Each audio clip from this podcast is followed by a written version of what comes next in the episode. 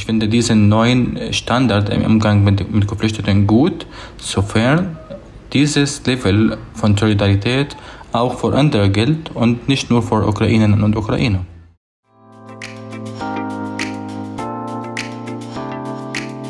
Multivitamin, der Podcast rund um Flucht, Migration und Zusammenhalt. Hallo und herzlich willkommen zu einer neuen Folge Multivitamin dem Podcast rund um Flucht, Migration und Zusammenhalt. Ich bin Sarah. Und ich bin Natalia. In den letzten Monaten ist das Thema Flucht ja wieder in unseren ja, kollektiven Fokus gerückt. Seit dem Beginn des russischen Angriffskrieges auf die Ukraine wurden bereits mehr als 800.000 Personen aus der Ukraine im deutschen Ausländerzentralregister registriert.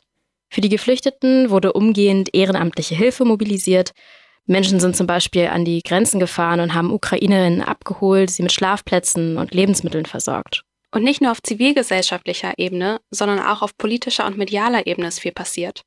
Beispielsweise hat die EU die sogenannte Massenzustromrichtlinie erstmalig aktiviert, die den Mitgliedstaaten ermöglicht, jenseits vom Dublin-Verfahren und individuellen Asylverfahren Geflüchtete und Vertriebene aufzunehmen. Was das konkret bedeutet, werden wir an späterer Stelle nochmal aufgreifen. Aber wir können auf jeden Fall schon mal festhalten, es ist ganz schön viel passiert. Und plötzlich ist ein Begriff wieder in aller Munde. Willkommenskultur. Hast du das auch so wahrgenommen? Ja, total. Also ich habe das Gefühl, es wurden sehr häufig auch wieder Vergleiche aufgestellt äh, zu 2015, wo der Begriff ja so populär geworden ist. Also zum Beispiel ähm, schreibt Dr. Orkan Kösemen für die Bertelsmann Stiftung darüber und bezeichnet äh, Willkommenskultur als eine Grundhaltung der Offenheit und Akzeptanz gegenüber Migranten auf individueller, organisatorischer und gesamtgesellschaftlicher Ebene. Und ähm, ja, wurde ja, wie gesagt, vor allem 2015 in Bezug auf Geflüchtete aus äh, Syrien genutzt. Und damals war es ja auch so, dass Geflüchtete zum Beispiel klatschend an Bahnhöfen empfangen wurden und ehrenamtliche HelferInnen eine enorme Arbeit leisteten, um die Ankommenden aufzunehmen, sie in den Alltag einzuführen und ja, bei Behördengängen zu begleiten zum Beispiel. Aber die Stimmung kippte schon ziemlich bald. Es wurde gegen Geflüchtete gehetzt. Ähm, die EU verriegelte die Außengrenzen und es erfolgte eine Abschreckungspolitik, wie wir an ja, Lagern und ähm, an illegalen Pushbacks zum Beispiel sehen konnten. Diesen Kipppunkt sieht man auch ganz gut an einer Studie der Bertelsmann Stiftung, wo Menschen zu ihrer Einstellung zu Geflüchteten befragt wurden. Und da sah man, dass negative Assoziationen mit Geflüchteten, wie etwa, dass sie eine Belastung für den Sozialstaat darstellen, äh, nach 2015 deutlich angestiegen sind. Wir haben uns also gefragt, gibt es überhaupt so etwas wie eine Willkommenskultur? Was beinhaltet dieser Begriff und wie wird er genutzt? Und vor allem auch, wie nehmen Geflüchtete und Ehrenamtliche diese Willkommenskultur wahr? In dieser Folge werden wir uns Schritt für Schritt an das Konzept herantasten. Zu Gast haben wir Ahmed Chihabi, Journalist und Autor beim Cohero Magazin, der uns von seinen persönlichen Erfahrungen mit Willkommenskultur berichtet. Und wir erfahren, warum Ahmed findet, dass es eine Doppelmoral im Umgang mit Geflüchteten gibt.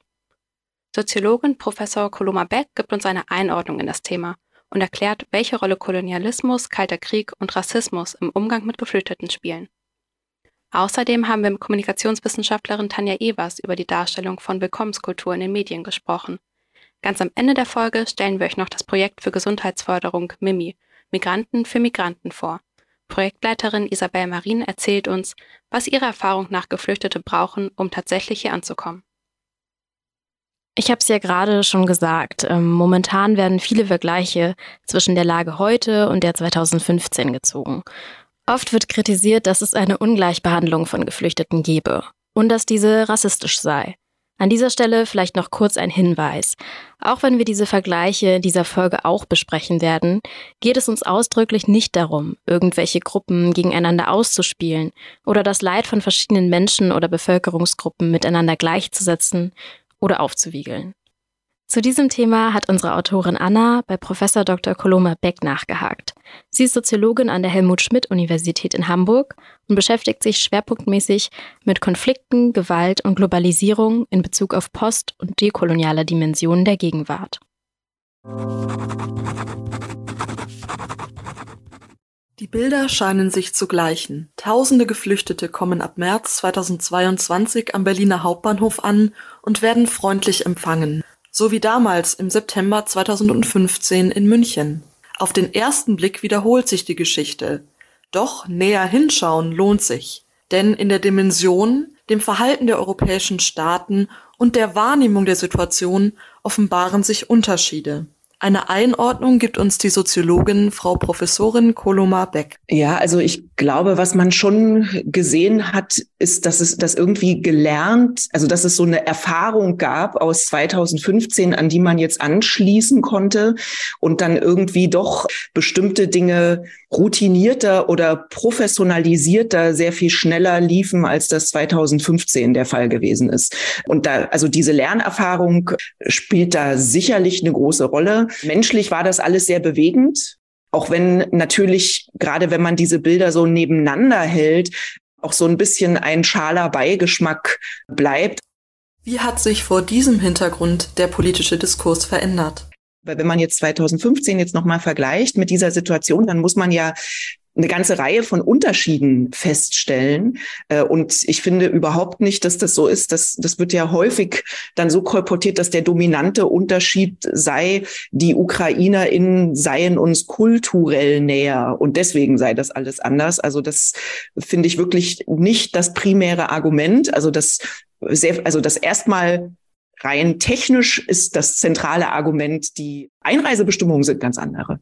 Also mit einem ukrainischen Pass kann man halt einfach nach Deutschland kommen und der, das heißt, der, der Staat hat gar keine Möglichkeit, die Einreise so ohne weiteres zu verhindern. Erstmal können die Leute einfach kommen und all diese diskursiven und praktischen Bemühungen, Geflüchtete an den Grenzen der EU und dann nochmal an den Grenzen innerhalb der EU-Staaten aufzuhalten, was ja eine große Rolle gespielt hat 2015, das hat jetzt in der Situation, in der die im März März eingetreten ist oder im Februar und seitdem läuft, ja gar keine rechtliche und legitimatorische Grundlage.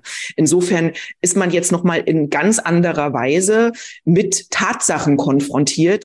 Ein weiterer Unterschied seien die engen Verflechtungen zwischen Osteuropa und Deutschland, vielleicht auch gerade Ostdeutschland, die historisch gewachsen sind. Ich habe den Eindruck, dass jetzt in der deutschen Konstellation, in der historischen Erfahrung die Geschichte des Kalten Krieges auch natürlich irgendwie eine wichtige Rolle spielt. Ähm, also dass da, dass sagen, dass diese Geschichte mitschwingt und sich jetzt nochmal, das, das war zum Glück ist das ein bisschen zurückgefahren, aber am Anfang ja sehr, sehr stark zu beobachten, dass es jetzt nochmal so eine Neuerfindung des Westens gibt, der sich gegen irgendeinen Feind im Osten stellt. Und aber eigentlich ist die Funktion ja vor allen Dingen, man erfindet sich selbst nochmal neu und klärt wert, wer man eigentlich selber meint zu sein. Doch die Antwort darauf, was den Westen ausmacht, scheint gar nicht so einfach zu sein. Vielmehr prallen verschiedene Bilder und Selbstbilder von Europa aufeinander ich, also ich würde sagen, im Vergleich dieser beiden Konstellationen wird ja deutlich, sowohl 2015 als auch 2022 sind Momente, in denen Europa äh, in Selbstverständigungsprozesse begeben muss, weil es mit der eigenen Geschichte konfrontiert wird. Also sozusagen die Konfrontation mit sozusagen mit dieser Art von Fluchtbewegung wird zur Konfrontation mit europäischer Geschichte. Aber in diesen beiden Kontexten schwingt jeweils ganz unterschiedliche europäische Geschichte. Also bei der Migration aus dem Süden ist es die Geschichte von sagen, globaler imperialer Expansion und Kolonisierung, Kolonialismus. Und also in der Situation mit der Ukraine ist es jetzt vor allen Dingen die Geschichte des Kalten Krieges, die anspringt. Doch in der Betrachtung der Situation darf auch ein weiteres Kapitel europäischer Geschichte nicht außer Acht gelassen werden, die des europäischen Kolonialismus ist ja die Auseinandersetzung mit der kolonialen Geschichte, ist ja eine, in der es letztlich auch um ein Schuldigwerden Europas geht. Also, und zwar ein Schuldigwerden an Menschen an anderen Orten an der Welt, aber eigentlich auch ein Schuldigwerden an den eigenen äh, Werten und Überzeugungen. Auf die Frage, was ist jetzt der Kern, der normative Kern Europas, wäre meine Antwort immer, das sind sozusagen Wertvorstellungen, die sich aus dem Projekt der Aufklärung ergeben. Und die zentrale Idee der Aufklärung war ein säkulares Verständnis einer gleichen Würde aller Menschen. Und als die Aufklärer sagten, alle Menschen, haben sie natürlich noch nicht gemeint, dieselbe Population gemeint, an die wir jetzt denken, wenn wir alle denken. Also da waren ja ganz viele in deren Verständnis nicht dabei. Aber das Ringen darum, wer jetzt eigentlich alle sind, das hält ja nach der, seit der Aufklärung an und praktisch dieser Kreis der einbezogenen Personen hat sich immer weiter ausgedehnt. Und das ist eigentlich die Erfolgsgeschichte der Aufklärung. Und parallel, also zeitgleich mit dem Projekt der Aufklärung entsteht ja auch sagen die Hochphase äh, von Kolonisierung und Imperialismus wo diese Werte eigentlich permanent verletzt werden. Aus dieser selektiven Wahrnehmung der Geschichte der Aufklärung und dem Ende des Kalten Krieges könne sich ein gefährliches Überlegenheitsgefühl der westlichen Demokratien ergeben, warnt die Expertin. Weil die Geschichte des Kalten Krieges ist eben aus Sicht der liberalen Demokratien in Europa eine Geschichte des Sieges. Und, und das kann man jetzt im politischen Diskurs auch ganz deutlich sehen, dass das jetzt der Krieg in der Ukraine plötzlich auch so ein Moment wird, wo man praktisch diese Siegerpose, diese Überlegenheitspose, Hause jetzt nochmal einnehmen und reaktivieren kann. Und das ist aus, äh, also meinem Empfinden nach aber tatsächlich hochgefährlich, weil so ein, ja, ein zu großes Selbstbewusstsein in die eigene Überlegenheit und auch in die eigene normative Überlegenheit ja immer damit einhergeht, dass man irgendwie Details nicht mehr so genau wahrnimmt und dann sowohl normativ, aber auch praktisch in alle möglichen Probleme hineinläuft. Insofern spielen diese historischen Erfahrungen, die spielen eine ganz wichtige Rolle. Eines dieser Problemfelder ist struktureller Rassismus. Auf jeden Fall ist es so, dass man jetzt in der, äh, in diesen Fluchtbewegungen aus der Ukraine, insbesondere aber nicht nur, wenn man sie dann nochmal mit vergleicht mit denen 2015, kann man Rassismus live beobachten. Bei, also nicht bei allen, aber bei einer ganzen Reihe von Studierenden, die bei der Ausreise ein Problem hatten, war ja das Problem nicht nur, dass sie vielleicht eine dunkle Haut hatten äh, oder nicht europäisch aussahen. Das Problem war auch, dass sie keinen ukrainischen, sondern einen anderen Pass hatten.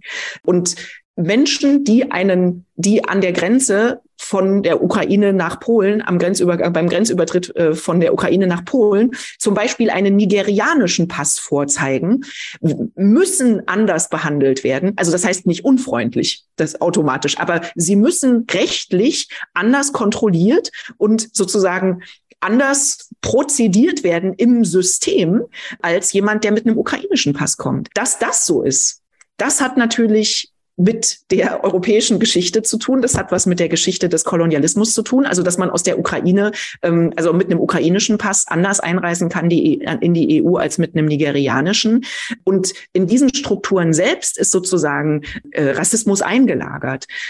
Das, und der reproduziert sich dann relativ unabhängig davon, ob der Grenzbeamte oder die Grenzbeamtin rassistisches Gedankengut hat. Nicht wenige versuchen die Andersbehandlung der Geflüchteten durch eine geografische Nähe der Ukraine zu Deutschland zu erklären. Doch Koloma Beck widerspricht gibt ja praktisch alle möglichen Versuche zu normalisieren oder zu sagen, das ist halt ganz selbstverständlich, dass das jetzt anders ist mit den UkrainerInnen. Und dagegen würde ich jetzt als Soziologin immer anargumentieren. Insbesondere in der Moderne sind Menschen ziemlich gut darin geworden, das Leid, das sich in ihrer unmittelbaren Nähe abspielt, zu ignorieren. Also sonst müssten schon längst mindestens in den Großstädten große Aufstände für bessere Sozialpolitik stattfinden. Frau Professorin Koloma Beck meint, es sei viel entscheidender, dass ein politischer Konflikt mit Russland inszeniert wird, der an eine alte politische Feindschaft westeuropäischer Staaten zur Sowjetunion anschließt. Aus dieser historischen Nähe heraus verändere sich auch unsere Wahrnehmung der politischen Konflikte, die hinter den Fluchtgeschichten stattfinden. Das, das macht auch was damit, wie die Geflüchteten selbst gesehen werden. Also die Vorstellung, die wir uns machen von der Konfliktsituation oder von der Situation, die die Flucht verursacht, hat Auswirkungen daraus, wie Geflüchtete, wenn sie ankommen, wahrgenommen werden und auch wie sie behandelt werden.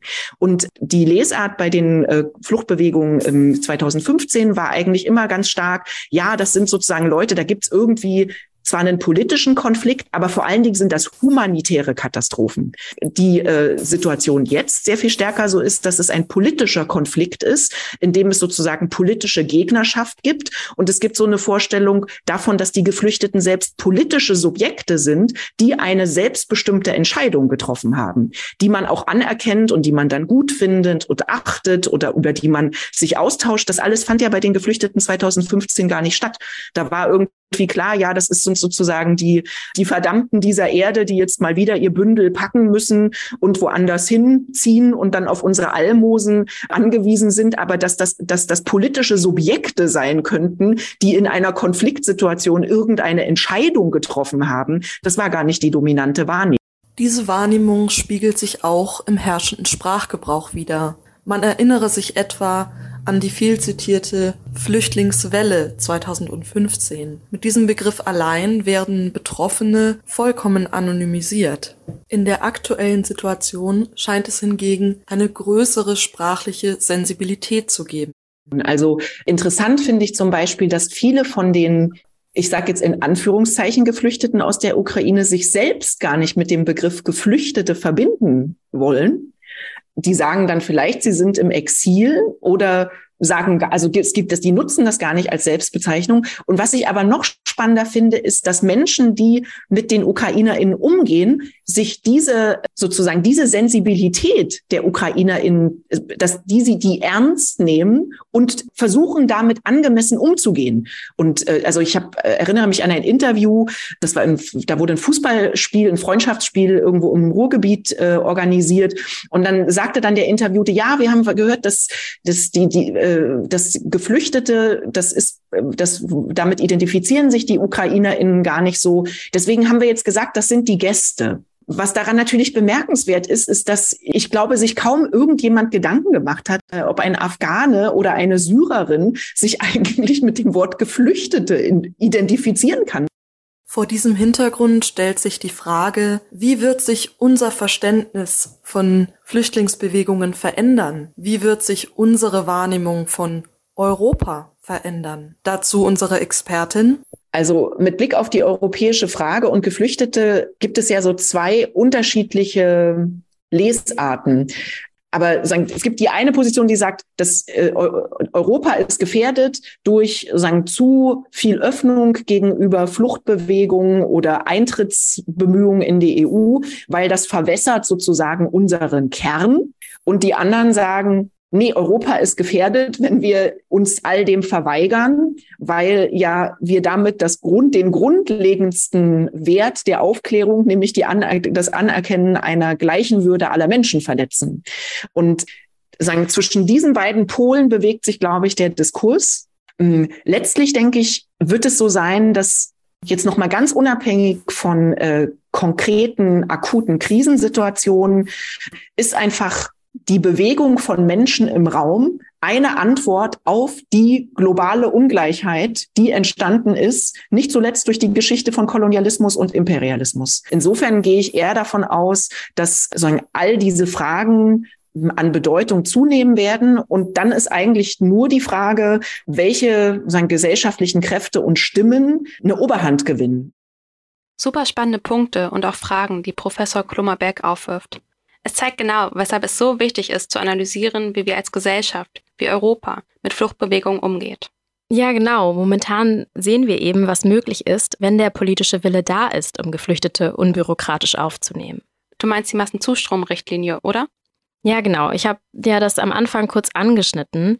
Diese Richtlinie wurde das erste Mal diesen März aktiviert. Sie wurde 2001 beschlossen als Reaktion auf den Jugoslawienkrieg. Und was genau wird durch sie geregelt? Es geht quasi darum, vorübergehenden und unbürokratischen Schutz von Vertriebenen zu gewährleisten. Der EU-Ministerrat muss zustimmen und dann kann ein bis drei Jahre ausgesetzt werden, dass Geflüchtete aus einem bestimmten Gebiet individuelle Asylanträge stellen müssen. Was heißt das denn genau? Konkret bedeutet es, dass UkrainerInnen Zugang zu Bildungseinrichtungen und Arbeitsmarkt haben. Sie müssen nicht in zentralen Erstaufnahmestellen wohnen und sie dürfen sich frei bewegen. Das gilt aber nicht für Geflüchtete aus anderen Ländern. Warum wurde die Richtlinie denn nicht schon früher genutzt, zum Beispiel 2015? Ja, es äh, wurde damals auf jeden Fall diskutiert und auch von politischen Parteien und Aktivistinnen gefordert, aber im Ministerrat wurde eben keine Mehrheit dafür gefunden. Dieses Mal ging es aber super schnell. Am 24. Februar marschierte Russland in die Ukraine ein und nur wenige Tage später, am 3. bzw. 4. März, trat die Richtlinie in Kraft. Übrigens findet ihr weitere Informationen zur Massenzustromrichtlinie auf unserer Website unter cohero-magazin.de. Jules aus unserem Team hat sich mit dem Thema vertiefend auseinandergesetzt. Ihren Artikel verlinken wir euch auch in den Show Notes. Auch unsere Redaktion hat die aktuelle Aufmerksamkeit auf das Thema Flucht und Migration bewegt. Unser Autor Ahmed Shihabi, der als Journalist arbeitet, hat zum Beispiel auch einen Artikel über eine vermeintliche Doppelmoral im Umgang mit Krisen geschrieben. Jonas aus der Multivitamin-Redaktion hat sich mit Ahmed getroffen. Da hören wir jetzt mal rein. Du bist Autor beim Cohero Magazin und hast äh, zum Beispiel Anfang März einen Artikel geschrieben über die Doppelmoral im Umgang mit Geflüchteten. Was hat dich dazu bewegt? Die rassistischen Aussagen gegenüber People of Color Migranten, die in Bezug des Krieges gegen die Ukrainer in den Medien aufgetaucht haben, haben mich dazu bewegt, meinen Artikel über die Doppelmoral im Umgang mit Geflüchteten zu schreiben. Außerdem zeigten Berichte, wie People of Color Migranten an der Grenze diskriminiert wurden. Sie durften zum Beispiel in den Zug nicht einsteigen und mussten an der Grenze in der Kälte warten. Währenddessen konnten sich Ukrainerinnen und Ukrainer problemlos zwischen den Ländern bewegen. All das hat gezeigt, dass der Umgang mit, mit humanitären Krisen nicht immer aufrichtig ist. Welche persönlichen Bezüge hast du zum Thema Flucht? Selbst bin ich ein Flüchtling, der im Jahr 2015 wegen des Krieges in Syrien nach Deutschland kam. Zwar habe ich seit meinem ersten Tag Rassismus erlebt, aber ich versuchte immer darauf nicht zu fokussieren. Deshalb war diese Erfahrung für mich als Motivation, um mich in meine neue Gesellschaft zu integrieren. Ähm, findest du, dass es in Deutschland sowas wie eine Willkommenskultur gegenüber Geflüchteten gibt im Allgemeinen? Es gibt hier in Deutschland eine Willkommenskultur. Denn ohne deutsche Willkommenskultur wären wir als Migranten überhaupt nicht da. Trotz mehrerer Angriffe auf Flüchtlinge und ihre Unterkünfte ist die Willkommenskultur in Deutschland stark. Eine neue Studie von Bertelsmann Stiftung hat gezeigt, dass Migranten bei 71 Prozent der Befragten willkommen sind. Meiner Meinung nach ist das ein guter Beweis, dass es eine Willkommen Willkommenskultur gegenüber Geflüchteten gibt.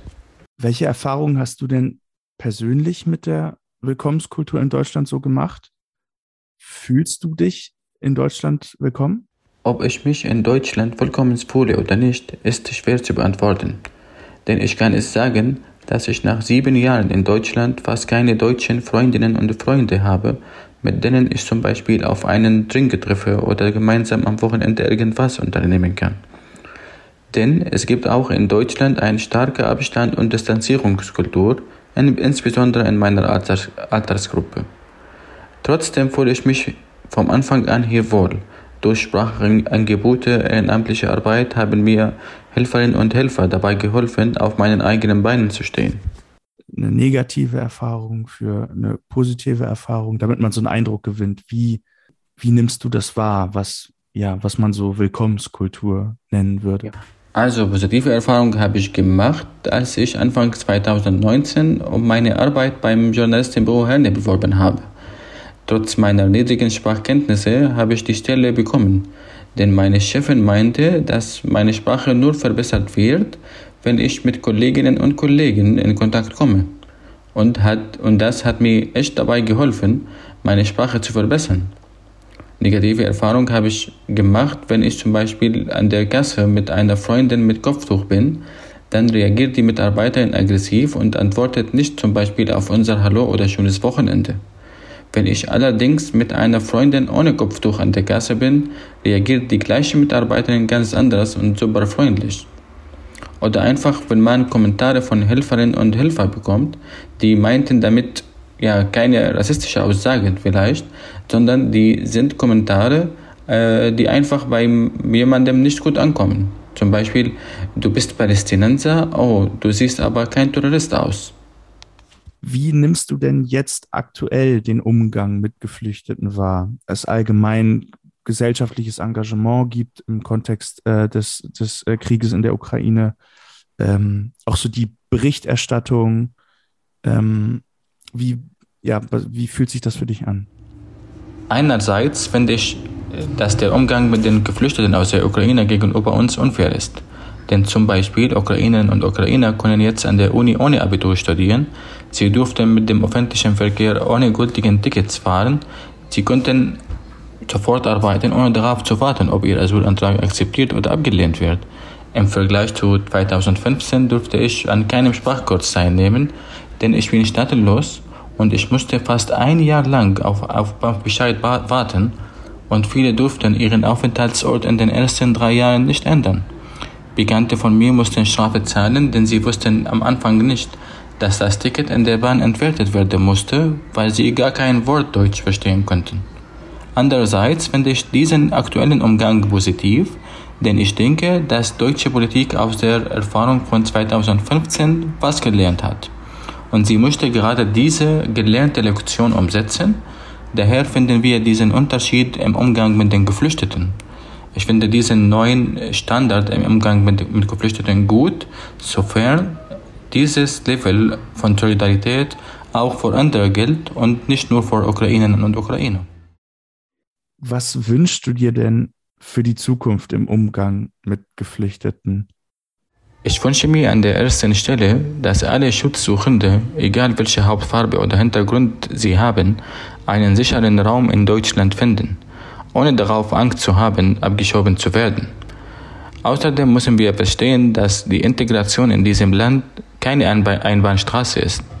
Flüchtlinge müssen ihre Pflichten und Rechte kennen und sich daran halten, und Einheimische müssen lernen, mit Fremden zu leben. Ich wünsche mir auch mehr positive Berichterstattung in Bezug zu People of Color Migranten. Denn das ist gut nicht nur für Geflüchtete selbst, sondern auch für die Gesellschaft. Denn das könnte in der Gesellschaft eine positive Stimmung gegenüber Geflüchteten schaffen. Den Artikel von Ahmad verlinken wir euch natürlich in den Show Notes. Vielen Dank, dass du deine Erfahrungen und Ansichten mit uns geteilt hast. Professor Koloma Beck hat ja am Anfang dieser Folge davon gesprochen, dass sich auch in der medialen Darstellung von Willkommenskultur einiges verändert hat. Dazu wollten wir gern mehr wissen. Dr. Tanja Evers ist Mitarbeiterin am Zentrum für Flucht und Migration der Katholischen Universität in Eichstätt. Sie ist Kommunikationswissenschaftlerin und arbeitet jetzt seit drei Jahren speziell im Feld Medien und Migration und forscht besonders zu deren Zusammenhängen. Chiara aus der Multivitamin-Redaktion hat sie zum medialen Umgang mit dem Narrativ Willkommenskultur befragt. Tanja Evers hat uns erklärt, dass es sich bei Willkommenskultur in der Medienwissenschaft um ein Frame handelt, also ein Deutungsmuster oder eine unsichtbare Brille, durch die wir blicken. Bei Frames werden einzelne Aspekte eines Themas stark betont und andere dafür ausgeblendet. Der Frame Willkommenskultur wurde zum Beispiel auf das Thema Flucht angelegt. Wenn wir jetzt die Willkommenskultur anschauen, dann muss man sehen, dass es damals ein virulentes Thema war. Also es gab ähm, die politische Realität der Zuwanderung, des Fluchtgeschehens, vor allem damals aus Syrien. Und dann sozusagen wurde das Thema erstmal als Gender-Setting-Prozess aufgegriffen und dann wurde ein bestimmtes Narrativ besonders betont, nämlich das, dass die deutsche oder die Mehrheitsgesellschaft, die deutsche Bevölkerung, sogenannte deutsche Bevölkerung, ähm, sich als gebende und willkommen heißende Nation sozusagen präsentieren durfte, auch ein Stück weit in den Medien. Und das war ja nur eine sehr kurze Phase tatsächlich am Ende auch. Ja, wenn man dann ähm, mal auf das Jahr 2015 mhm. blickt, wird in der Forschung ähm, ja, oder kann man so gewisse Einteilungen machen mhm. in das Jahr. Ähm, zum Beispiel ähm, habe ich herausgefunden, dass ähm, im September 2015 dann noch sehr ähm, die humanitäre Seite überwogen hat und davor war auch ja eben dieser, ähm, diese Willkommenskultur und dieses Wir schaffen das, das Leitmotiv. Und dann ab November bei den Terrorattacken in Paris hat es dann angefangen, ähm, dass MigrantInnen als oder Geflüchtete auch als Schuldige eher abgebildet wurden. Und das ja, hat das Ganze dann so der ganzen Sache eine Kehrtwende gegeben. Ähm, und wie stabil ist dann dann dieses Narrativ Willkommenskultur überhaupt, wenn sich das innerhalb von mehreren Monaten sogar umwerfen lässt. Mhm. Nicht besonders stabil, da würde ich Ihnen ähm, sehr zustimmen wollen. Und tatsächlich ähm, sind die Ergebnisse, auf die Sie gestoßen sind, sehr deckungsgleich mit denen, die auch die Kommunikationswissenschaft in der Breite ähm, besitzt über den Wandel und die Beständigkeit von medialen Narrativen zu Flucht. Ähm, wenn man so aus einer Vogelperspektive betrachtet, dann kann man sagen, über einen sehr langen Zeitraum, jetzt auch weg von 2015, weit zurück, auch in die Vergangenheit, schon seit den 50er Jahren, haben wir es eigentlich mit einer Kontinuität negativer Narrative zu tun. Das heißt, es geht meistens darum, dass Flucht und auch Migration als Problem, Problem äh, geframed werden. Und diese negativen Narrative überdauern sozusagen die Zeit und dann entstehen daraus natürlich Stereotype und schlimmstenfalls auch diskriminierende Diskursstrukturen, die wir durchaus wahrnehmen und auch schon erforscht haben und die belegt sind. Ähm, wie Sie richtig gesagt haben, bereits wenige Wochen nach dem ja, geflügelten Satz von Angela Merkel, wir schaffen das, hat sich ja auch die mediale Berichterstattung wieder geändert und es tauchen wieder andere Narrative auf ausgelöst durch die terroristischen Akte, nicht zuletzt dann auch im Zusammenhang mit der sogenannten Kölner Silvesternacht, wo das Frame dann sehr stark wieder kippt und wir wieder sehr stark diesen Krisendiskurs auch im Vordergrund haben. So ein konstruiertes Gefühl auch von Kontrollverlust angesichts ähm, propagierter Massen, die anscheinend ins Land strömen würden. Also all das, was man auch über Sprache dann sagen kann, über die Mächtigkeit auch von Worten, von Welle und so weiter wurde ja dann auch gesprochen. Ähm, grundsätzlich kann man sagen, neben der Willkommenskultur, die damals auch als Frame so identifiziert wurde, gibt es eigentlich vier weitere, die auch immer wieder und auch eben im 2015er Diskurs sehr stark waren. Und den wichtigsten haben Sie schon genannt, nämlich den sogenannten kriminellen Geflüchteten. Das ist so der Hauptframe, den wir leider am allerhäufigsten in der Berichterstattung finden. Gefolgt von anderen, die teilweise auch positiv sind. Es gibt zum Beispiel noch den sogenannten Frame der nützlichen oder auch der integrationswilligen sozusagen. Das wären eigentlich auf den ersten Blick ja positiv konnotierte Frames, aber auch immer ganz klar mit Blick auf die aufnehmende Gesellschaft konstruiert. Also inwiefern sind diese Menschen von Nutzen? Ganz häufig als migrantische Arbeitskraft von Nutzen sein oder auch, ähm, vielleicht erinnern Sie sich an die Berichterstattung um die Erfinder des BioNTech-Impfstoffs. Das ist ja das deutsch-türkische Ehepaar, wo man dann eben sehr überbetont hat, äh, dass dort sozusagen eine Migrationsgeschichte vorliegt in der Biografie und dass diese zwei jetzt für Deutschland diesen Impfstoff entwickelt haben. Das ist so ein ganz klassisches Beispiel eines eigentlich des Versuchs eines positiven Framings und trotzdem wird wieder im Grunde ähm, ja, wird so Nützlichkeit konstruiert, als müssten sie besondere Leistungen sozusagen für die Gesellschaft erbringen. Ähm, und im Grunde tauchen diese Frames immer und immer wieder auf, wenn man auch in die Geschichte guckt und teilweise sogar auch parallel, sodass das Bild, das sich medial zeigt, die Willkommenskultur abbildet. Das war ein kurzer Peak, wo wir gefühlt auch nur Willkommenskultur hatten und dann wurde es sehr schnell so, dass kontrastreich dazu dann der Frame des Kriminellen wieder auftaucht und dass dann die ganze Berichterstattung sehr viel inkonsistenter und vor allem auch polarisierter wieder wurde. Also das war eine sehr kurze Phase. Ähm, tatsächlich sind all diese Frames auch deswegen, finde ich, problematisch, weil sie Geflüchtete immer nur passiv ähm, darstellen. Also man spricht über diese Menschen. Sie haben ganz selten in der Berichterstattung irgendwie selber Handlungsmacht oder Agency. Sie haben selten eine eigene Stimme, kommen nicht in wörtlichen Zitaten oder kaum in wörtlichen Zitaten zu Wort. Deswegen auch wenn man oft den Eindruck hat, diese Willkommenskultur sei noch ein gutes Narrativ sozusagen, und das will ich jetzt gar nicht kleinreden, würde ich zumindest fragen wollen, ob es denn tatsächlich ausschließlich gut ist, weil ja automatisch schon mitgedacht ist, dass die aufnehmende Bevölkerung wieder die übergeordnete Position hat und im Grunde die Geflüchteten wieder als die Schutzsuchenden, die Opfer, die hoffentlich Dankbaren konstruiert werden. Und allein das ist ja auch schon eine Hierarchie, die da entsteht, die man vielleicht auch nicht nur günstig finden muss. Deswegen Willkommenskultur erstmal besser als Kriminalisierung, gar keine Frage, aber trotzdem sehr stark geprägt auch von Machtverhältnissen. Aber wenn man sich dann auch ähm, die Sicht der deutschen Bevölkerung zum Beispiel anschaut, ähm, ist es ja auch schon wieder ähm, eine sehr einseitige Sicht, eine Willkommenskultur. Das heißt, es stellt ja auch einen Anspruch an die Bevölkerung, ihr müsst andere Menschen willkommen heißen. Ähm, Aber es gab ja auch viele Ängste, die gab es bestimmt auch schon vor dem Narrativ der Willkommenskultur. Wurden die Sorgen und Ängste auch von dem Narrativ ähm, erdrückt oder unterdrückt? Also das fand ich eine sehr interessante Frage, über die ich ähm, auch länger nachgedacht habe, weil ich glaube, dass ähm, die Zusammenhänge, und da habe ich keine abschließende Antwort drauf, also zu sagen, ist da immer zuerst ähm, realpolitisches Geschehen, was einen medialen Diskurs prägt, oder sind es die Medien, die die Politik beeinflussen? Wie stark können eigentlich Medien Bevölkerungsmeinung beeinflussen? Das sind ja auch so ganz große Fragen der Medienwirkungsforschung und auf die gibt es tatsächlich auch einfach noch keine abschließenden Antworten, wer in diesem Prozess wann wie stark eine Rolle spielt. Es ist ähm, aber, glaube ich, tatsächlich so, dass Journalismus selbst schon versucht, zumindest sage ich jetzt mal Qualitätsjournalismus, schon versucht, auf Meinungsklima in der Bevölkerung zu reagieren. Und wenn er seinem äh, gesellschaftlichen Auftrag gerecht werden möchte, dann tut er das möglichst so, dass er möglichst stark repräsentiert, was ein Großteil der Bevölkerung im Moment für eine Meinung vertritt.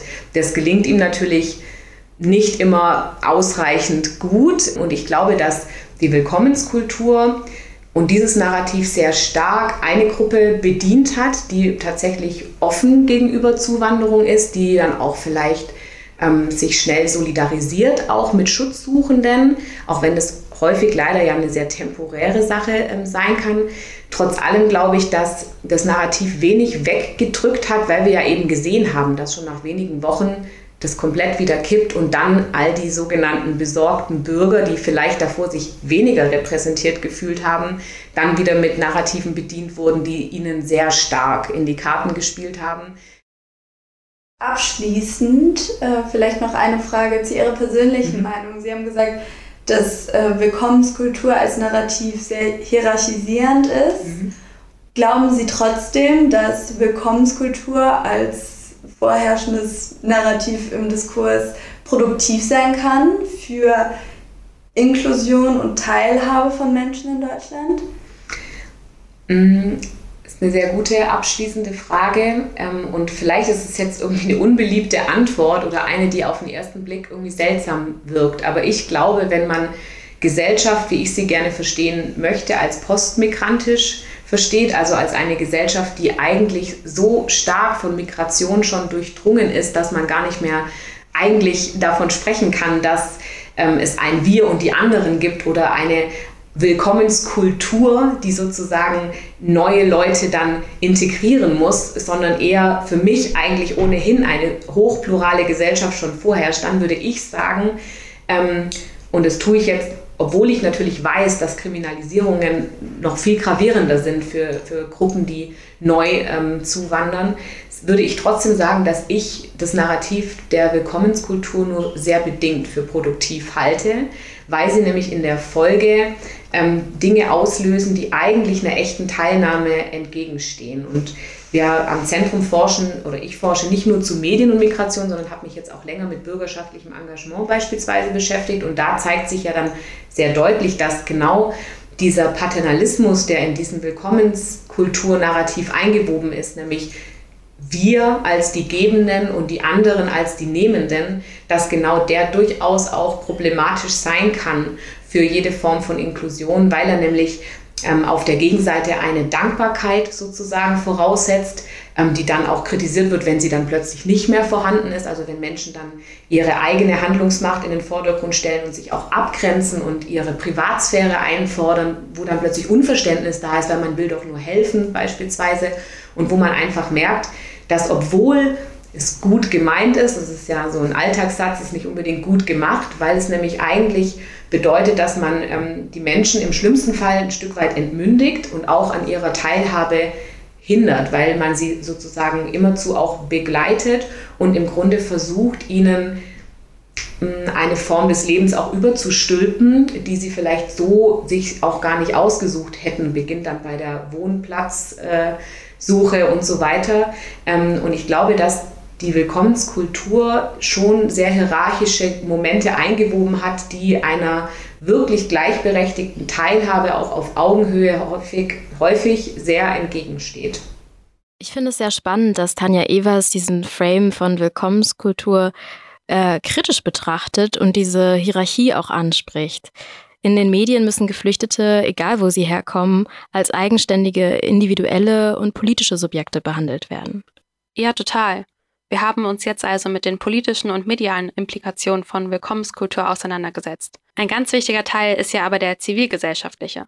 Es gibt so viele Privatpersonen, Vereine und Organisationen, die eine immense Arbeit leisten, um Geflüchteten das Ankommen zu erleichtern.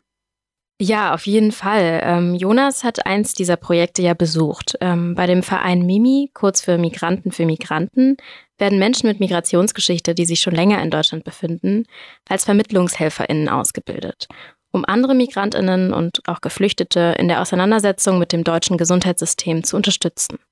Gesprochen hat Jonas mit Isabel Marin. Sie ist für das Gesundheitsprojekt und die Sprachmittlerin bei Mimi zuständig.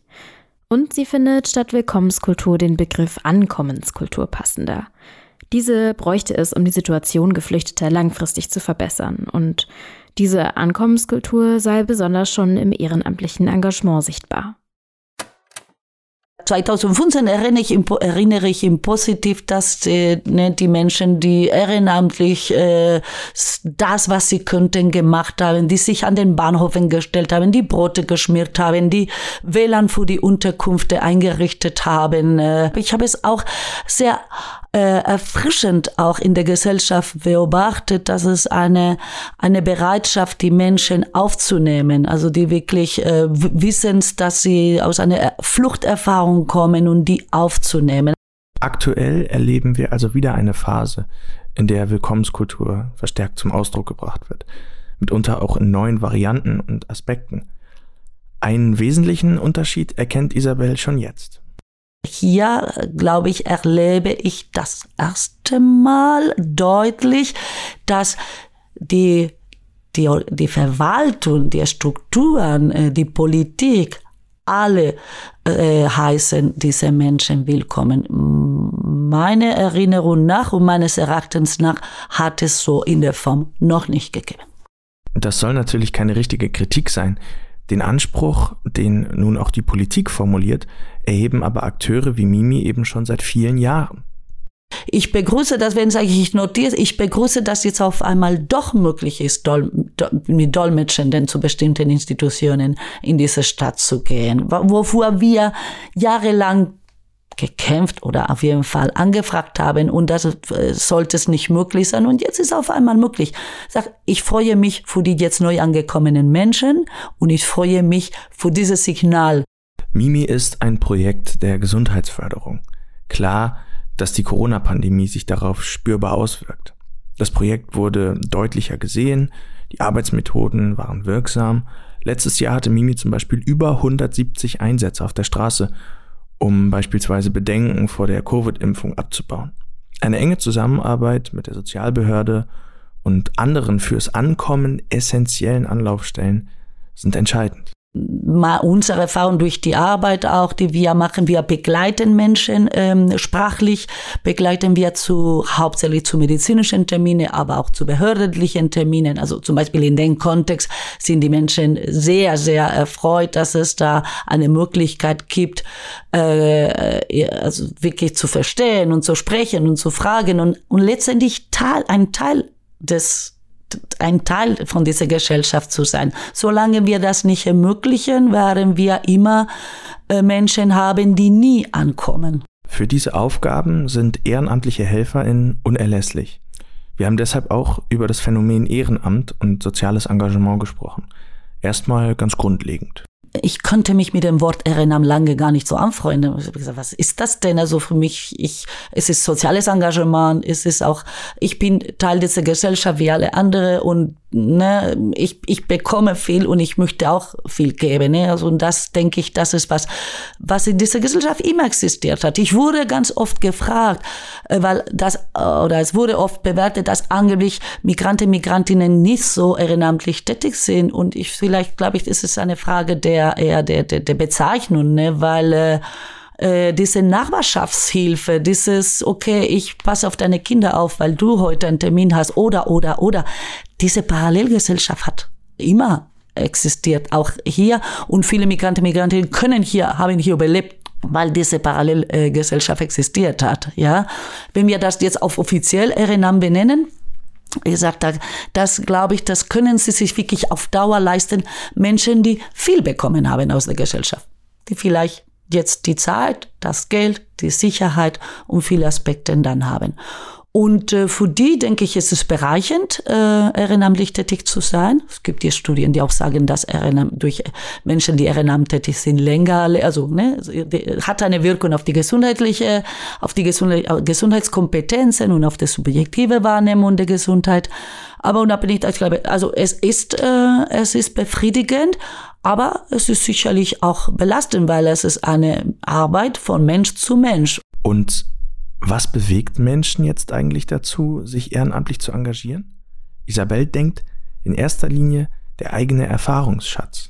Also ich glaube auf jeden Fall ein, ein, ein Grund, was ich was wir beobachten oder was ich denke zu beobachten ist, äh, ähm, wenn Menschen selbst selbst die Erfahrung gemacht haben in Schwierigkeiten, in schwierigen Lagen. Wenn Menschen, es war 2015 auch wie viele Erinnerungen an selbst äh, Fluchtgeschichten kamen bei den bei älteren deutschen Menschen äh, zum Beispiel, die dann sagten, oh, äh, ich, ich weiß, was es ist, auf einmal alles verloren zu haben und irgendwo anzukommen. Also das, glaube ich, spielt eine Rolle, dass zu sein, okay, ne, äh, entweder habe ich damals die Hilfe bekommen oder habe ich nicht, aber ich hätte es gerne äh, bekommen. Also das war, äh, also diese Betroffenheit, diese Identifikation mit der, mit der Problematik. Das ist einerseits.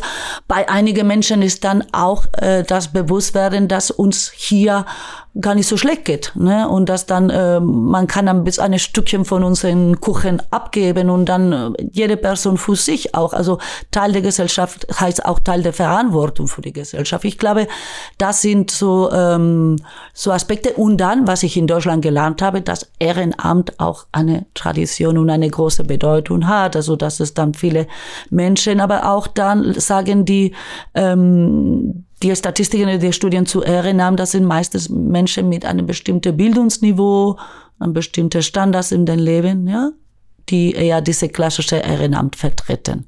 Aber wie ich vorhin schon sagte, es gibt ganz viel, was Solidarität ist. Und ich glaube, die, die geht über, über diese Grenzen von Ehrenamt hinaus. Viele wollen sich engagieren, mehr tun, etwas zurückgeben. Aber wie geht das eigentlich am besten? Wie oft höre ich bei Veranstaltungen, habe ich in der Vergangenheit, äh, wie ist der Zugang zu Migranten und Migrantinnen? Wir da geh dahin, wo sie sind. Und äh, teilweise wissen wir sehr genau, dass sie, wo sie sind, weil sie in den ähm, in den Flüchtlingsunterkünften und so weiter leben. Aber sonst ähm, es gibt viele, also es gibt, was ich dann am Anfang ein großes Netzwerk in Hamburg und da da sollten wir ähm, dahin gehen und das ist die Arbeit, die Mimi macht. Bei allem, was Mimi tut, stehen natürlich die Betroffenen im Vordergrund. Ihnen soll ja geholfen werden mit Respekt und auf Augenhöhe. Die Arbeit ist dabei nicht frei von Konflikten, denn auf Augenhöhe heißt manchmal auch viele Widersprüche auszuhalten. Heißt manchmal, dass die Menschen nicht so denken, wie ich denke. Nicht denken, was für sie, äh, das, was ich denke, das für sie gut ist. Und das ist manchmal schwierig auszuhalten. Ne? Ich habe mir was ganz Tolles überlegt, aber das ist nicht die Vorstellung von dem Menschen. Was es auch nicht heißt, dass man nicht kritisch oder dass man nicht sich äh, gegenseitig kritisiert oder austauscht oder, ne, also ich will damit nicht sagen, alles äh, wird akzeptiert und alles, aber diesen Raum geben, damit wirklich eine würdige auf Augenhöhe Austausch gibt und dann mit den Kapazitäten, die wir haben, unterschiedlich, individuell oder als Projekte, die Menschen so zu unterstützen unterstützen, weil sonst fallen wir in den Assistenzialismus und Assistenzialismus kann gelernt werden und wenn Menschen da drin fallen, dann sind sie irgendwann apathisch, desmotiviert, kommen sie nie an und bleib, warten nur, ne, dass es die nächste Hilfe kommt. Deswegen denke ich, für die Menschen, für ihre Würde, aber auch für die Gesellschaft ist ganz wichtig, dass wir wirklich von, von Unterstützung und Solidarität sprechen und nicht von Assistenzialismus. Und zum Abschluss noch ein ganz zentraler Lösungsansatz. Eine ganz einfache Regel, um zu wissen, was die Menschen brauchen. Wir müssen sie fragen. Ich glaube, ein Fehler, ein Fehler der Unterstützungsarbeit und ein Fehler von vielen Einsätzen und so ist, dass wir uns denken, was die Menschen brauchen, anstatt die Menschen zu fragen. Ne? Natalia, was nimmst du aus dieser Folge denn mit? Willkommenskultur findet auf jeden Fall auf verschiedenen Ebenen statt. Menschen aus der Zivilgesellschaft leisten unbürokratische und schnelle Hilfe. Alte Netzwerke werden gerade reaktiviert und neue bilden sich auch. Gleichzeitig sehen wir aber auf der politischen und medialen Ebene große Unterschiede, wie eben mit Geflüchteten umgegangen wird. Ja, und diese Unterschiede müssen natürlich auch thematisiert und aufgearbeitet werden. Denn Geflüchtete sollten sich willkommen fühlen, egal wo sie herkommen. Wir hoffen, dass wir euch ein paar Denkanstöße zu der aktuellen Debatte mitgeben konnten. Ihr könnt zu dem Thema auch online weitere Artikel und Beiträge lesen. Wir berichten multimedial und lösungsorientiert im Podcast auf unserer Website und in unserem neuen Newsletter. Schaut mal bei cohero-magazin.de vorbei oder checkt die Links in der Folgenbeschreibung, wenn ihr euch dazu anmelden möchtet. Wir freuen uns außerdem sehr über Spenden, wenn ihr unsere Arbeit unterstützen möchtet. An letzter Stelle nochmal vielen Dank an all unsere InterviewpartnerInnen für euer Vertrauen, eure Offenheit und eure Expertise. Danke fürs Zuhören und bis zum nächsten Mal. Ciao, Sarah. Ciao, Natalia.